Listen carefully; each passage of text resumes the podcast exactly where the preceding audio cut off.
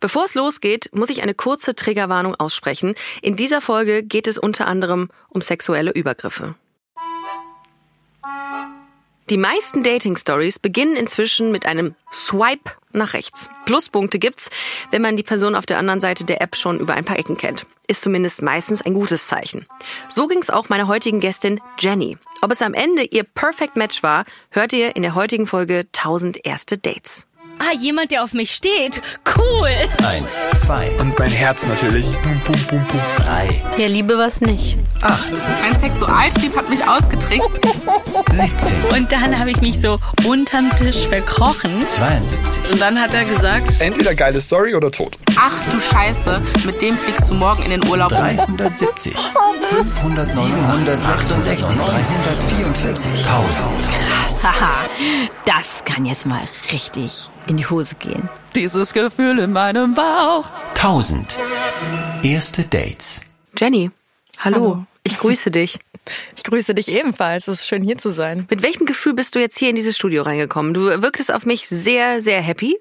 Ja, ich bin äh, gerade wirklich sehr, sehr happy. Ich hatte Therapie, da war ich nicht so gut drauf. Ja, ist immer gebrochen in die Wochen, ist bei mir immer. Ja. Eine Stunde Weinen zahlen, sage ich dir mal dazu. das ist auch gut. Das ist nicht Ähm, schlecht. Und dann habe ich eine E-Mail bekommen und äh, mein, äh, das war, war eine sehr, sehr, sehr schöne Nachricht. Und ich, Ach, äh, schön. ja, jetzt geht's mir richtig gut und ich fahre heute Abend in Urlaub. Also Beste Voraussetzungen für diesen Podcast, für diese Folge 1000 erste Dates. Ich bin sehr gespannt, ähm, mit welcher Geschichte du zu uns kommst. Ähm, Nochmal ganz kurz zu dir. Du bist 28, bist Journalistin und wohnst in Köln. richtig, seit ein paar Jahren wohne ich in Köln. Okay. In Bonn aufgewachsen, also Rheinländerin, Sektorkind sagt man da. Sektorkind, genau, korrekt. Eins live lässt grüßen. Ähm, schön, dass du da bist. Wann spielt sich deine äh, Dating-Geschichte ab? Das war 2019, kurz bevor ich nach Köln gezogen bin tatsächlich. Ähm, Im Frühjahr, ich glaube es war März. Ganz genau weiß ich es nicht mehr. Das äh, ist, ist ja schon was her. Online oder offline? Ist ein bisschen kompliziert. Also wir haben uns eigentlich online kennengelernt. Ja. Es hat sich dann aber rausgestellt, dass wir uns schon vorher kannten. Also offline. Genau, offline. Okay. Das ist ein richtig schönes Wort. Ich glaube, das muss ich übernehmen. Okay, ihr kanntet euch schon vorher. äh, über einen gemeinsamen Freundeskreis quasi. Also es war eher so von mir aus noch bekannten Kreis, würde ich sagen, aber er war da noch sehr drin, aber ist halt auch in diesen Freundeskreis reingekommen, als ich quasi schon raus war. Okay. Also es ist so, man hat sich so Staff verpasst. Staffelübergabe. Ja, genau. Äh, wie nennen wir den Kollegen? Ich äh, würde sagen, wir nennen ihn einfach Niklas. Okay, alles klar. Und dann hast du Niklas dann aber irgendwann später auf einer Dating-Plattform getroffen wieder. Hattet Genau. ihr ein Match? Wir hatten, ja, wir hatten ein Match. Ähm, ich habe ihn da nicht erkannt und er hat mir das dann aber erzählt, dass wir uns quasi schon kennen. Also, dass wir uns schon mal gesehen haben. Das ist immer unangenehm, ne? Wenn man sagt, wir kennen uns doch. Ach ja? Ja. äh, warte mal. Nee, klingelt nix. Ich muss sagen, ich finde es äh, über Nachrichten weniger unangenehm, als wenn es im Real Life Ja, passiert. ja, voll, voll. Also wenn du eine Person triffst und die sagt dir so, hä, wir kennen uns doch, und du denkst dir so, Ist mir letztens noch passiert und ich musste, während ich mit dieser Person geredet habe, dachte ich so im Kopf, okay, du denk an den Namen, wie hieß diese Person? Und dann ganz zum Schluss wurde mir noch mal klar, wie ähm, sie hieß und dann wirklich? ja erst danach und dann dachte ich so, okay, ach, ja, naja, im Dating Live passiert. passiert. Aber ich muss auch sagen, ich finde es eh angenehmer, Leute zu daten, mit denen man schon so eine Base hat. Und Mhm. wenn das halt einfach nur irgendwie eine gemeinsame Bekanntschaft ist oder so. Ja. Weil ähm, ich mag das irgendwie nicht so gerne, mich mit Leuten von null an zu unterhalten. Ja. Also ich finde es irgendwie sehr anstrengend. Ähm, weil man ja Versteh dann ich. auch nicht weiß, so wo steht die Person, was mag die Person oder was macht die Person oder wie sind da die politischen Einstellungen. Ja. Das ist ja auch immer ein ganz wichtiges äh, Kriterium, Voll. sag ich mal. Ja. Deswegen fand ich es nicht so unangenehm, dass wir uns dann schon kannten und wir haben dann auch ganz gut darüber bonden können. Wie sah das Profil aus von Niklas? Also wie, was war das für ein Typ? Ähm, also, der ist äh, blond. ähm, der hatte auf den meisten Fotos, soweit ich weiß, eine Sonnenbrille auf, was eigentlich meistens ja eine Red Flag ist, ne? Aber fand den trotzdem ganz cute. Der hatte auf jeden Fall einen Song als Lieblingssong mit drin. Also es gibt ja diese Funktion auf Dating-Plattformen, dass man gewisse Songs verlinken kann, den ich richtig gut fand. Also es war so ein ähm, Hip-Hop-Track. Ich, also ich war damals äh, extrem Hip-Hop-Fan. Also extrem, extrem. Und das hat mich direkt abgeholt. Und ich war so, ah ja, cool. Das catcht mich irgendwie. Genau. Und ähm, ich glaube, deswegen habe ich ihn auch gematcht. Also sah cute aus und äh, hatte einen coolen Song verlinkt. also wenn ihr matchen wollt, coole Songs sind wichtig. Also es war schon eine Anziehung da, auch so ähm, intellektuell. Voll. Also ich fand ihn richtig cool. Ich wollte mich wirklich gerne mit dem treffen. Ja, und dann war das auch so im Schreiben so ein Flow. Weil das ist, ich finde das immer super wichtig, dass man so, also damit, darüber lernt man auch jemanden schon am Anfang irgendwie, oder kann ihn besser einordnen, diesen Menschen, wenn, ähm, wenn es schriftlich irgendwie harmoniert. So Ja, blöd voll. es klingt. Okay, äh, und dann habt, hast du das Treffen oder hat er das Treffen vorgeschlagen? Ähm, also wir wollten, das weiß ich gar nicht mehr. Ich glaube, wir, also wir wollten uns sowieso Okay. treffen. Und das war aber dann an dem Abend eher so eine spontane Geschichte, weil ich in Köln auf einem Konzert war mit äh, Freunden, mit einem Freund. Und wir wollten danach noch was trinken gehen. Und ich hatte ihm davon erzählt. Und genau, er meinte dann, dass er ja noch dazukommen kann. Und dann dachte ich mir so, ja klar, warum nicht? Komm, komm doch gerne dazu. Also euer erstes Date habt ihr nicht alleine verbracht, sondern mit deinem Kumpel. Genau, also da waren dann noch andere Leute. Ich muss sagen, ich bin an dem Abend auch gar nicht mit so einer Date-Intention da rangegangen. Ich hatte einfach Lust, ihn zu sehen und dachte, so, man versteht sich gut, er wird sich bestimmt auch mit meinen Friends gut verstehen. Und ähm, warum das dann nicht einfach verbinden, wenn ich schon mal in Köln bin? Weil, also man weiß ja, der Weg zwischen Köln und Bonn ganz, ganz lang. Nein, Spaß, aber Nur mit der 16. Das geht ja, Ja. innerhalb von fünf Minuten gefühlt. ah, egal. wenn sie denn kommt. Ja, voll. Ähm, okay, das heißt, ihr wart bei dem Konzert, was ja per se auch schon mal jetzt nicht die beste, weil du, du du hast es jetzt nicht Dating genannt, aber fürs erste Treffen nicht die beste Voraussetzung ist, weil man sich nicht unterhalten kann in Ruhe, weil viel los ist. Wie war das? Ähm, also beim Konzert war er nicht dabei, sondern als wir danach in eine Bar gegangen sind. Ja. Aber gut, natürlich nicht ganz so ähnliches Setting wie bei einem Konzert, aber auch da ist viel los, wuselig. Ja, voll. Und dann, also wie Ähm, kam es denn dazu, dass ihr gut euch kennenlernen konntet dann? Also ich hatte einfach irgendwie das Gefühl, man kennt sich schon so übers Schreiben. Es, also ne, man, man fühlt sich ja dann einfach irgendwo connected, wenn man wirklich den ganzen Tag immer weiter schreibt, wenn man irgendwie so eine Person toll findet. Man wartet auf Nachrichten und dann dachte ich einfach, ähm, ich habe jetzt einfach Lust, den zu sehen und wir haben ja auch schon Sprachnachrichten ausgetauscht Oh, und so. ganz, ganz gut. Ja, ja. Ähm, wie war das, als du Niklas gesehen hast? Weil du bist ja in einem Setting mit Freunden. Irgendwie ist man da ja ausgelassen, aber plötzlich bist du in einem ganz anderen Setting, sondern in so einer Date-Situation. Wie war das für dich? Also ich habe ähm, draußen vor der Bar auf ihn gewartet, die anderen waren schon drin. Ah, okay. Und ich war auf jeden Fall aufgeregt. Also ich, ich, also es war so eine vorfreudige Aufregung. Jetzt nicht irgendwie so ein unangenehmes Aufgeregtsein, wie reagiere ich, sondern ich habe mich einfach irgendwie gefreut, dass er so spontan Zeit hat, weil es war, glaube ich, auch irgendwie ein Freitagabend oder so. Also sind ja viele Leute dann immer doch verplant. ähm, und dann ist er über die Straße gekommen und ähm, ja, also ich habe ihn gesehen, ich habe mich gefreut. Äh, dann ist er auf mich zugekommen und ich habe gesehen, dass er schon so ein bisschen am Schwanken war. Ähm, also er hatte offensichtlich vorher schon was getrunken. Okay. Auch ein bisschen mehr, glaube ich. Und dann war es direkt so ein, so Ja, ein unangenehmes, so, ah, okay.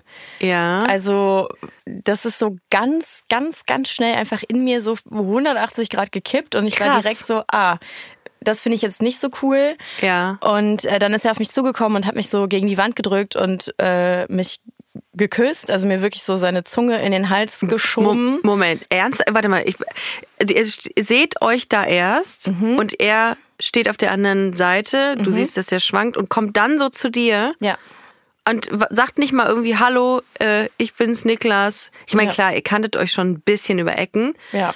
Aber Das äh, schockiert mich gerade tatsächlich. Ja, mich hat das auch schockiert in dem Moment. Sag mal, wie, wie hast du reagiert? Ähm, ich muss ehrlich sagen, ich habe gar nicht reagiert erstmal, weil ich sehr überfordert war von der Situation. Und ähm, in mir war es halt dann direkt so dieses, wie komme ich hier wieder raus, ohne mich in Gefahr zu begeben. Weil man hat ja auch immer im Kopf so, das mit Ablehnung kann es dann halt auch nochmal brenzlig werden. Ich stand dann da halt erstmal und habe das einen Moment lang über mich ergehen lassen, ähm, weil ich halt, wie gesagt, einfach nicht Perplex. wusste. Ich war total perplex. Ich wusste überhaupt nicht, Ja, wie voll. mir geschieht. Stehe ich auch. Dann habe ich ihn so ein bisschen so weggeschoben, aber eher sanft und meinte so, ja, lass mal reingehen, meine Freunde sind da. Also ich stand mit dem Rücken an der Wand und äh, er hatte so seine beiden Hände links und rechts von mir ebenfalls an der Wand. Also ich war wie in so einem kleinen Käfig und habe mich dann halt so unter seinen Armen durchgeduckt. Ja, der hat quasi. dich quasi da in eine, ja, der hat dich da festgehalten, mehr oder weniger. Ja. Okay. Aber man hat auch direkt, also ich habe sofort gemerkt, dass er sich da überhaupt nicht drüber bewusst ist, dass das Verhalten gerade falsch ist.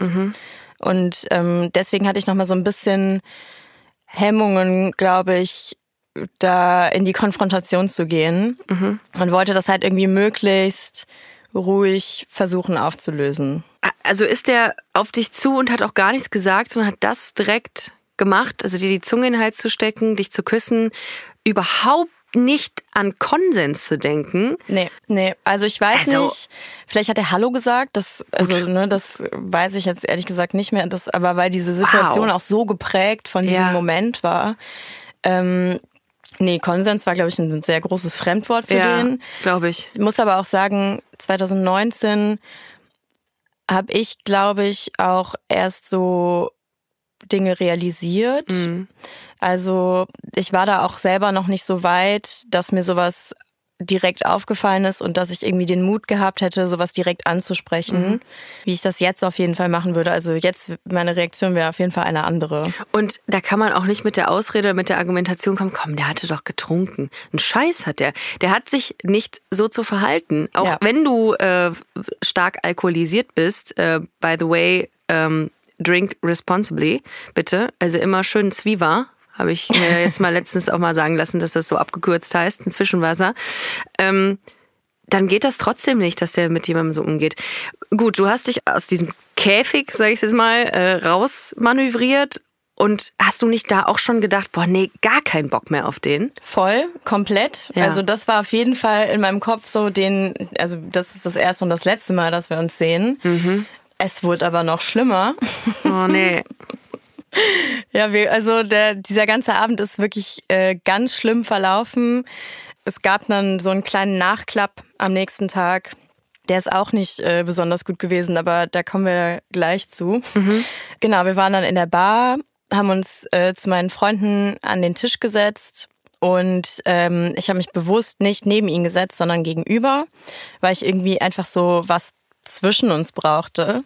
Und dann hat er halt wirklich die ganze Zeit immer wieder so meine Hand genommen und mich immer wieder so angetatscht und mir so ganz tief in die Augen geschaut. Und ich fand es super unangenehm nur noch. Ich denke mir, wenn es irgendwie schöner gewesen wäre vorher und es irgendwie so eine nette Begrüßung gewesen wäre und man irgendwie ähm, auf Konsens geachtet hätte, dann wäre das vielleicht sogar irgendwie ganz schön gewesen. Und ich glaube, für ihn hat das auch irgendwo schön gewirkt. Und für mich war es aber einfach nur noch unangenehm. Wart ihr in eurer Konversation, bevor ihr euch getroffen habt, irgendwie auch schon flirty, dass ihr irgendeine andere Ebene erreicht habt, dass man sagen kann, irgendwie hat er sich was komplett anderes erhofft? Äh, so Richtung Sexting? Nee, gar nicht. Also Okay. ähm, das, nee. Aber selbst das, Ja, weißt du, selbst dann. selbst dann, Ja, ja. dann ist es nicht gerechtfertigt, so übergriffig zu sein. Voll. Also Ja. ja, ich, ich hätte ja da nackt stehen können und er hätte trotzdem nicht das Recht Voll, gehabt. Ne? absolut. Ähm, Genau. Ja, nee, aber also es war schon so ein bisschen, also ganz, ganz minimal flirty, aber auf gar keinen Fall irgendwie so explizit oder so. Mhm. Ähm, weil ich das einfach nicht so gut kann, muss ich ganz ehrlich sagen. Ja, also wahrscheinlich hat er sich einfach was ganz anderes gedacht. Also offensichtlich hat er sich was anderes gedacht als ich. Aber ich muss auch sagen, also, ne, wie gesagt, wenn es anders gelaufen wäre, wäre ich ja durchaus interessiert daran gewesen, dass es irgendwann zu diesem Punkt gekommen wäre. Aber so hat das das halt alles kaputt gemacht. Also wenn man sich das so ein bisschen vorstellt, wenn man sich kennenlernt und das ist wie so ein äh, fragiles Kartenhaus, was man aufbaut, dann hat er da wirklich einmal so reingetreten und da war überhaupt keine Karte mehr übrig. Nee, also für mich war sehr klar, das war es jetzt hier auch. Ja, ich konnte auch nicht direkt wieder gehen. Also hätte ich wahrscheinlich machen können, aber man hat ja irgendwie dann so diesen sozialen Druck, so man ist jetzt da, man hat irgendwie diese Personen rangeholt, meine Freunde, also zwei Freunde waren noch da, die haben auch einfach gar nichts gereilt davon. Hast du denen das denn signalisiert? Ähm, ich habe den einen Freund, der auch in Bonn gewohnt hat, gefragt, ob wir dann gleich zusammen den Zug nehmen können. Ähm, weil ich nicht mehr so lange bleiben wollte dann. Ähm, und er meinte so, nee, er will noch feiern gehen und ob ich es auch alleine schaffe. Und äh, ja, dann habe ich gesagt, so, ja, schaffe ich auch alleine. Also ich hätte natürlich sagen können, so, nee, schaffe ich nicht alleine. Ähm, aber ja, das war ich irgendwie nicht so ready für. Ja, das ist auch so, ich glaube, so blöd sich das anhört, das sind jetzt äh, fast drei Jahre, ne? Aber mhm. da hat sich so viel gemacht, auch so gesellschaftlich und in einem selbst wahrscheinlich, dass man das auch vielleicht in dem Moment gar nicht so klar benennen konnte, was das ist oder einordnen konnte. Ja. Und ähm, wie ging's weiter? Also bist du dann allein nach Hause gefahren? Was ist mit ihm gewesen? Wie ist, wie wie seid ihr auseinandergegangen? Ja, er wollte mich dann unbedingt noch zum Bahnhof bringen. äh, also wir waren auf ähm, der Aachener Straße mhm. ähm, und man muss ja dann durchs Belgische mhm. laufen. Also für die Leute, die Köln nicht kennen, ist mhm. nicht so weit. Ja. Aber er hat es dann zum Anlass genommen, mich dahin zu bringen und mich halt immer wieder an sich ranzuziehen und mich immer wieder zu küssen und ähm, ich meinte immer wieder so, ich, ich muss jetzt den Zug bekommen, ich, mhm. ich, ich will das jetzt nicht so. Okay, und du warst schon klar? Ja, da war ich, also ich bin dann immer deutlicher geworden auch. Ja. Und ähm, er ist dann auch so ein bisschen so diese gespielte, beleidigt Art, ähm, dieses, oh, ich dachte aber, du schläfst bei mir und ich war so. Ja, der wird ja immer unangenehmer. Ja, ich also, schlafe halt sicher nicht bei dir, ich will jetzt nach Hause. So. Nicht, dass es noch zu toppen wäre, aber. Ja, ja. Okay. Ähm, wart mal ab. Oh Gott. ähm, genau, und dann waren wir irgendwann endlich bei Köln West. Und also ich hatte das Gefühl, dieser Weg, der normalerweise, keine Ahnung, zehn Minuten dauert oder so, es hat sich angefühlt wie so eine halbe Ewigkeit, weil es einfach so unangenehm war die ganze Zeit. Mhm. Und er hat es einfach nicht gerafft, egal wie oft ich gesagt habe, ich will nicht und ich will nach Hause und ich will nicht bei dir schlafen. Das kam einfach nicht an. Und ähm, dann waren wir endlich bei Köln West und dann wollte er mich noch unbedingt zum Gleis bringen und ähm, ist mir dann, also ist dann mit hochgekommen. Und dann kam eine Durchsage, dass der Zug äh, 20 Minuten Verspätung hat. Und dann war er so, oh, das ist aber ein Zeichen, dann musst du ja jetzt mitkommen. Und ja, ich war auch so, nee, ich muss halt jetzt nicht mitkommen und ich will auch nicht mitkommen, ich will jetzt den Zug nehmen. Und er hat halt immer wieder irgendwie so versucht, mich in den Arm zu nehmen. Und das war einfach super stressig. Also ich hab dann hatte so einen richtigen Shutdown irgendwann, weil ich einfach so war, ich muss jetzt nur noch diese 20 Minuten umbekommen. Es muss jetzt einfach nur noch irgendwie vorbei sein und dann bin ich im Zug und dann bin ich safe. Und als ich dann im Zug saß, äh, hat er mir direkt bei WhatsApp geschrieben, ähm, schon ganz schön lame von dir, dass du jetzt einfach gegangen bist. Ähm, darauf habe ich dann an dem Abend einfach gar nicht mehr geantwortet, weil mir das auch zu blöd war. Und ähm, er hat mir dann am nächsten Tag nochmal eine Nachricht geschrieben, dass er es total schön fand. Und was hat der denn für eine verzerrte Selbstwahrnehmung? ja, ja, das ist okay. keine Ahnung. Ähm, und äh, ob ich mich melden würde, wenn ich die Tage nochmal in Köln bin und ob wir uns dann nochmal sehen wollen würden. Und dann habe ich ihm halt äh, eine längere Nachricht geschrieben und meinte so, Niklas, pass mal auf, ich fand das extrem übergriffig. So, ich habe mich sehr unwohl gefühlt. Du hast mein Nein einfach nicht akzeptiert und das geht gar nicht. Ähm, ich weiß, dass du betrunken warst, aber ähm, er hatte mir nämlich vor ein paar, also Tage davor irgendwie mal geschrieben, als ich ihm erzählt habe, dass es mir irgendwie schwerfällt, äh, wenn ich was getrunken habe, mich dann an die vegetarische Ernährung noch zu halten, weil dann ne, Mhm. möchte dann ja manchmal einen Burger essen bei McDonald's oder so. Und dann meinte er da halt zu mir, dass es ja die schlechteste Ausrede wäre, wenn man getrunken hätte, sich nicht an seine eigenen Regeln zu halten. Und ähm, meinte dann halt auch zu ihm so, du hast mir vor ein paar Tagen noch das geschrieben und kannst dich aber offensichtlich gar nicht kontrollieren, wenn du getrunken hast. So, das geht einfach nicht klar. Und ähm, vielleicht solltest du das zum Anlass nehmen, erstmal nicht zu trinken, weil du offensichtlich übergriffig wirst dann. Geil. Ja, Gut. da konnte ich dann endlich, konnte Ja. ich so ähm, mich, also es hat einen Tag gedauert, aber ich war dann irgendwie sehr stolz darauf, dass ich dann Ja. doch so zu mir stehen konnte und auch mal eine klare Ansage machen konnte, weil aber ja auch diese Distanz da war, diese örtliche Mhm. und ich mich nicht mehr so in Gefahr gefühlt habe, sage ich mal. Ja, und ich kann auch verstehen, dass man es in dem Moment vielleicht nicht so, dass du es in dem Moment nicht so klar gesagt hast, weil du, A, kanntest du den nicht, du weißt halt nicht, wie der reagiert mit einer Zurückweisung Ja. oder wie der umgeht damit. Und du bringst dich ja auch damit sehr in Gefahr. Ich glaube tatsächlich, dass, äh, dass mir das auch schwer gefallen wäre. Aus Angst einfach irgendwas da loszutreten. So Voll. unberechenbar, wie der vermutlich da war. Ähm, wie hat er darauf reagiert, dass du ihm dann ähm, wirklich auch ganz klar gespiegelt hast, wie er ist und wie er zu dir war? Er hat also auf diesen Part mit dem, du hast mir das mit dem Betrunkensein geschrieben, meinte er, oh, da hast du ja recht. Ich sag so, war ja, ach, echt? Ähm, und er hat sich dafür entschuldigt und mich dann aber gebeten, äh, das vielleicht so für mich zu behalten. Ah, okay, natürlich. Natürlich, Klar. weil wir kennen ja gemeinsame Menschen. Ich habe dann da erstmal wieder nicht drauf geantwortet, weil ich auch nicht das Gefühl hatte, ich bin ihm irgendwie eine Antwort schuldig und ja, ich hatte einfach keinen Bock, irgendwie diese Konversation noch so weiterzuführen. Und dann hat er sich nach ein paar Tagen nochmal gemeldet und wollte mir, glaube ich, ein schlechtes Gewissen machen, weil er mir dann so geschrieben hat, dass er sich halt jetzt ganz, ganz schlecht fühlt, ähm, dass unsere Wahrnehmung da so unterschiedlich sei. Es gibt keine unterschiedliche Wahrnehmung. Das ist Ja. also okay. Ich, ich werde mich zurückhalten. Ich, ich finde es voll gut, dass du so sauer bist. Ich habe, ähm, also ich muss ehrlich sagen, nach diesem Debakel, mich hat das halt danach schon noch eine Weile beschäftigt und auch Ja. belastet so. Ich war seitdem auf keinem richtigen Date mehr. Also ich hatte noch eine Beziehung ähm, jetzt zwei Jahre lang, aber ähm, da gab es kein Date oder so und ich habe danach auch sofort die Dating-Plattform von meinem Handy gelöscht und bin dann auch noch mal mehr so in dieses Ding rein. Ich habe keine Lust, Leute kennenzulernen oder besser kennenzulernen, mit denen ich nicht irgendwie so eine Base schon habe. Und das hättest du ja vermeintlich, hätte man jetzt denken können, hattest du ja. Ja, Also dadurch, dass ihr einen gemeinsamen Freundeskreis hattet oder habt, würde man ja davon per se ausgehen, dass das kein schlechter Mensch ist, so. ja, dachte aber- ich auch. Krass. Ich glaube auch, wenn man das in seinem Freundeskreis halt erzählen würde, dann wäre es halt dieses so, ja, der war halt betrunken, der meint das nicht so ähm, mäßige.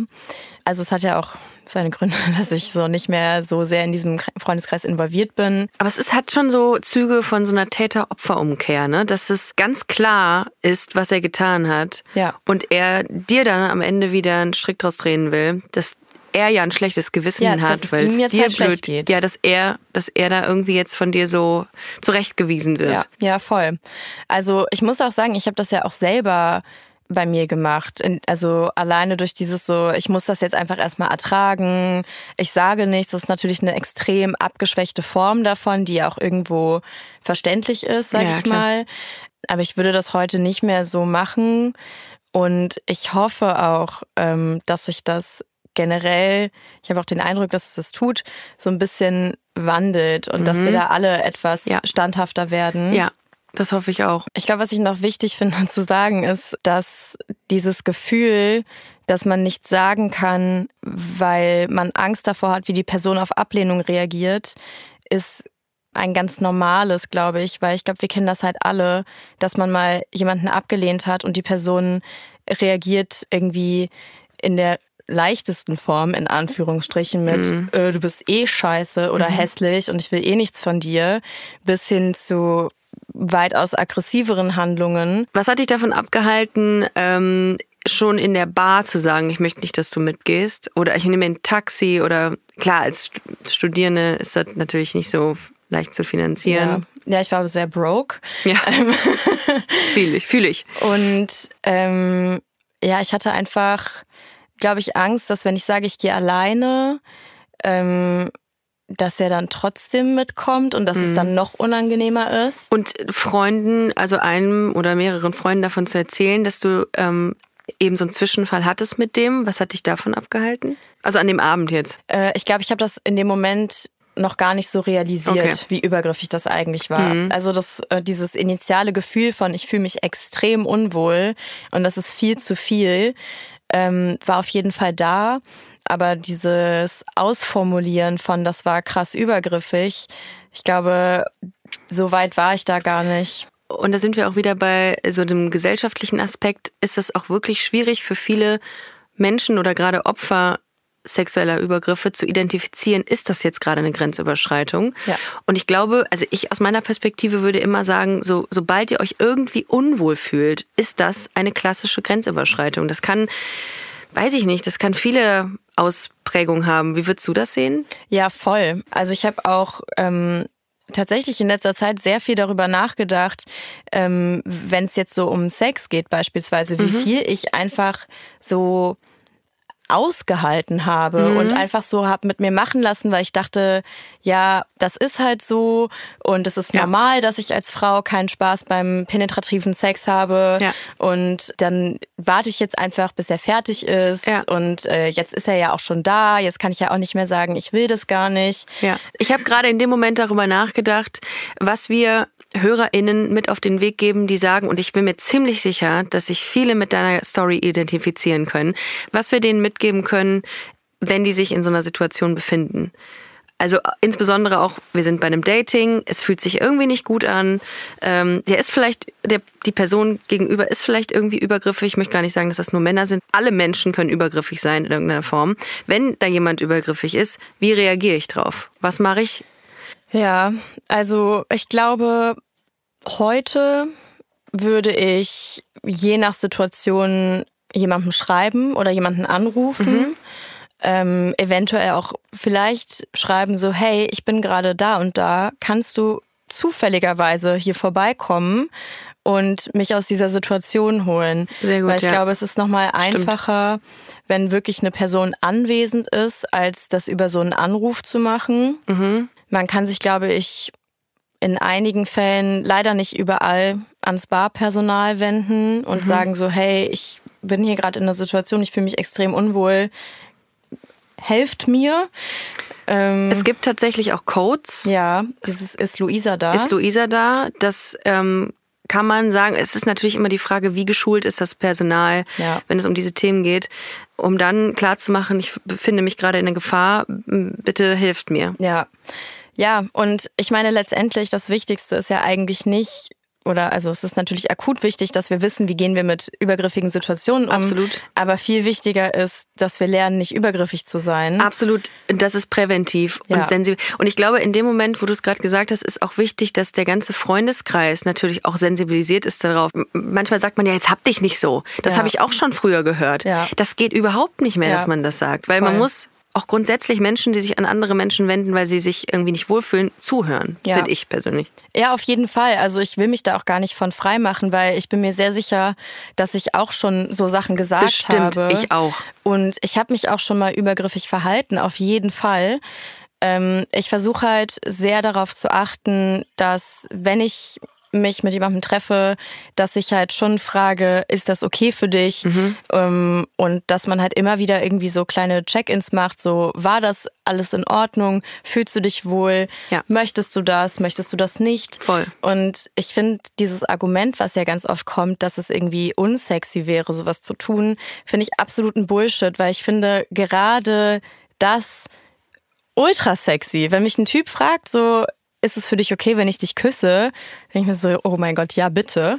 Ähm, ich finde, es ist nichts ungeiler als Leute, die nicht auf andere Menschen empathisch reagieren können Ja. und einfach machen, weil sie Bock drauf haben und das Gefühl des Gegenübers vollkommen ignorieren. Ich Ja. finde, es ist so fies und da hast du vollkommen recht. Man muss eher daran arbeiten, dass es, ja, dass man es gar nicht übergriffig wird. Ja, voll. War das eigentlich so ein Schlüsselerlebnis, dieses Date, äh, insofern, als dass du jetzt anders mit deinen Freunden unterwegs bist, dass man irgendwie mehr auf sich achtet, äh, genauer hinguckt oder Ich glaube, das hat vor allem so den Blick auf mich selbst so ein bisschen verändert. Ich habe bei meinen Freundinnen immer schon darauf geachtet, dass sie irgendwie nicht, also selbst als ich 18 war im Club, dass sie nicht unangenehm angetanzt werden. Ich habe die immer irgendwie weggezogen und ähm, war da auch immer sehr konfrontativ mit Männern. Ähm, nur bei mir selber halt nicht. Und ähm, das hat sich auf jeden Fall verändert. Ich habe mittlerweile auch einen sehr viel besseren Blick für Situationen außerhalb meines Freundeskreises. Also ich bin, glaube ich, etwas wachsamer, was Okay. halt auch fremde Menschen angeht. Ähm, ich hatte das zum Beispiel letztens, da war ich auf einem Festival und da ist ein Mädchen mit ihren Freundinnen langgelaufen und ich habe das nur von weitem so ein bisschen beobachtet, dass sie so eine komische Situation mit einem Typen hatte, der ihr irgendwas hinterhergerufen hat und sie hat dann so äh, eine Handbewegung gemacht, also von wegen so, lass mich in Ruhe. Und dann bin ich halt direkt hingegangen und war, habe halt gefragt, so, ist gerade irgendwas passiert? Ah. Ich wollte einfach nur sicher gehen, irgendwie, dass da nichts Unangenehmes passiert ist. Und ich war halt auch als Presse da. Und da ist man ja nochmal in einer machtvolleren Position, sag ich mal, als nur als Festivalbesucherin so. Und ähm, da war letztendlich nichts. Sie hat mir erklärt, dass sie den kennt und äh, dass alles okay ist. Äh, wenn dem aber nicht so gewesen wäre, hätte ich halt auf jeden Fall dafür gesorgt, dass dieser Typ vom Gelände geschmissen wird. Und ich glaube, das ist so ein bisschen das, was ich da raus mitgenommen habe, weil in dieser Situation damals hatte, glaube ich, niemand so einen Blick dafür. Also es ist niemandem komisch vorgekommen, dass ich von einer Person so instantly gegen die Wand gedrückt und abgeleckt wurde gefühlt. Ja. Ich hätte mir aber, glaube ich, letztendlich gewünscht, dass das halt irgendwem aufgefallen wäre.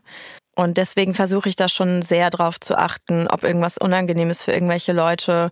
Und ähm, ja, aber im Freundeskreis hatte ich das eigentlich schon immer. Was würdest du Niklas sagen, wenn du jetzt wüsstest, der hört zu, im Rahmen einer gesunden, sicheren Distanz? Ich würde sagen, Niklas, ähm, ich hoffe, dass du über diese Situation noch das ein oder andere Mal nachgedacht hast und reflektiert hast und deinen Alkoholkonsum vielleicht etwas runtergeschraubt hast und dich auch damit auseinandergesetzt hast, was das für eine Person bedeutet, wenn du Grenzen überschreitest. Ich glaube, das ist auch ein, ein, ein gutes Stichwort, dass man auch sagt, dass man darüber reden sollte. Auf jeden also, Fall. Redet drüber, macht euch bemerkbar, wendet euch an jemanden, dem ihr vertraut, Ja. damit es, ja, damit die nicht ungeschoren davonkommen. Ich finde, das ist, das ist das Schlimmste an dem Ganzen. Und ähm, ja, wie gesagt, ich glaube, dass sich viele relaten können, so schlimm das ist. Und darum wichtig, dass du es erzählt hast heute. Vielen, vielen Dank. Danke dir. Ich wünsche dir alles Gute und äh, bis ganz bald. Ja, bis bald. Ich finde, das ist ein so krasses und so wichtiges Thema, dass ich immer wieder froh bin, dass das ähm, so einen Raum findet hier. Hast du, hast du auch das Gefühl gehabt, Lena, dass das irgendwie so, ich finde das immer so wichtig, dass wir sowas Ja. auch ansprechen. Total, also es ist halt jedes Mal auch natürlich bedrückend. Es ist Ja, halt keine voll. funny Folge, haha, total lustig mal wieder, tausend nächste Dates. Aber es ist, finde ich, so wichtig, dass eben auch wir solche Geschichten erzählen, weil Ja. das gehört halt leider zum Dating dazu. Absolut. Also sollte auf gar keinen Fall, das ist total grenzüberschreitend, aber so viele Menschen machen diese Erfahrung und das muss man eben auch thematisieren. Ich fand auch total schön, wie Jenny eben auch nochmal betont hat, wie wichtig es ist, auf sein Umfeld zu achten und nicht nur bei sich selber Nein zu sagen, sondern auch wenn man sieht, eine andere Person kann gerade nicht so gut Nein sagen oder ist vielleicht in einer Situation, wo sie gerade nicht alleine rauskommt, dass man dann dazwischen geht, solange Ja. man aber auch noch, na klar, immer auf die eigene Sicherheit achten, Ja. aber vielleicht auch sonst dem Bescheid geben, dem Barpersonal, dem Security und halt einfach da ein Auge mit drauf hat. Mich machen solche, ähm, diese Folgen hier bei 1000 Erste Dates immer sehr wütend, weil ich dann Mhm. immer sehe, das findet statt. Und, äh, ja. Man weiß auch manchmal nicht, was man sagen soll. Also du sagst, wir haben dich ja gesehen in der Aufnahme und äh, dein Gesicht war die ganze Zeit auch so Mich- schockiert und Ja. ich das Gefühl, manchmal saßt du da und wusstest gar nicht, was du sagen sollst. Klar, weil man einfach so geschockt ist, bin, wie... ich bin sauer. Ich bin, Genau. sau, ich bin sauer und ich würde am liebsten diesem Menschen dann schreiben, was hast du dir dabei eigentlich gedacht und bitte arbeite da dran. Geh in Ja. eine Therapie und beschäftige dich mit deinem Verhalten, weil das ist nicht okay. Puh, was für eine krasse Story. Ich bin ähm, sehr beeindruckt von Jennys Offenheit und man kann es nicht oft genug sagen. Achtet auf euer Umfeld, schaut nicht weg. Falls euch auch mal etwas Ähnliches wie Jenny passiert ist, verlinken wir euch das Hilfetelefon Gewalt gegen Frauen in der Infobox. Und vergesst bitte nicht, ihr seid nicht allein. Wir hören uns nächste Woche wieder bei einer neuen Folge 1000 erste Dates. 1000 erste Dates ist eine Co-Produktion von Studio Bummens und Kugel und Niere. Executive Producer Anna Bühler und Jon Hanschin. Produktion und Redaktion Lena Kohlwes, Lina Kempenich, Luisa Rakuzzi, Peace Solomon Obong, Inga Wessling und ich, Ricarda Hofmann.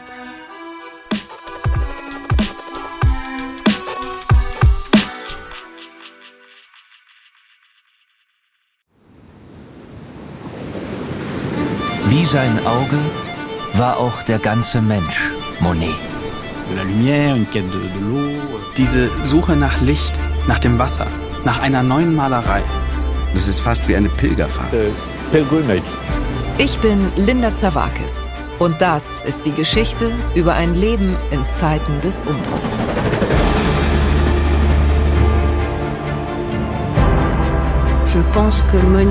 Monet selbst steht als Künstler für die Erneuerung einer Definition dessen, was Kunst überhaupt ist. It's just antithetical. Er macht das Gegenteil von dem, was vernünftig gewesen wäre. Da als junger Mensch zu sagen, das interessiert mich nicht, ich gehe den Weg nicht mit, das ist schon ungeheuerlich. Ich habe es satt. Ich werde dir nie wieder schreiben. Da kannst du sicher sein. Monet geht es um Monet, um sein eigenes Werk. Tu bois du vin? Es lebe Claude. Sein Weg nach oben führt in die Einsamkeit. Meine arme Frau hat den Kampf um ihr Leben heute Morgen verloren. Ich bin alleine mit den Kindern. And he wrote something in a letter. Er schrieb einmal einen Brief, in dem er sich fragte, ob die Klippe jetzt gleich über ihm zusammenbrechen würde. So wie sein ganzes Leben in diesem Augenblick. Monet. Zeiten des Umbruchs. Überall, wo es Podcasts gibt.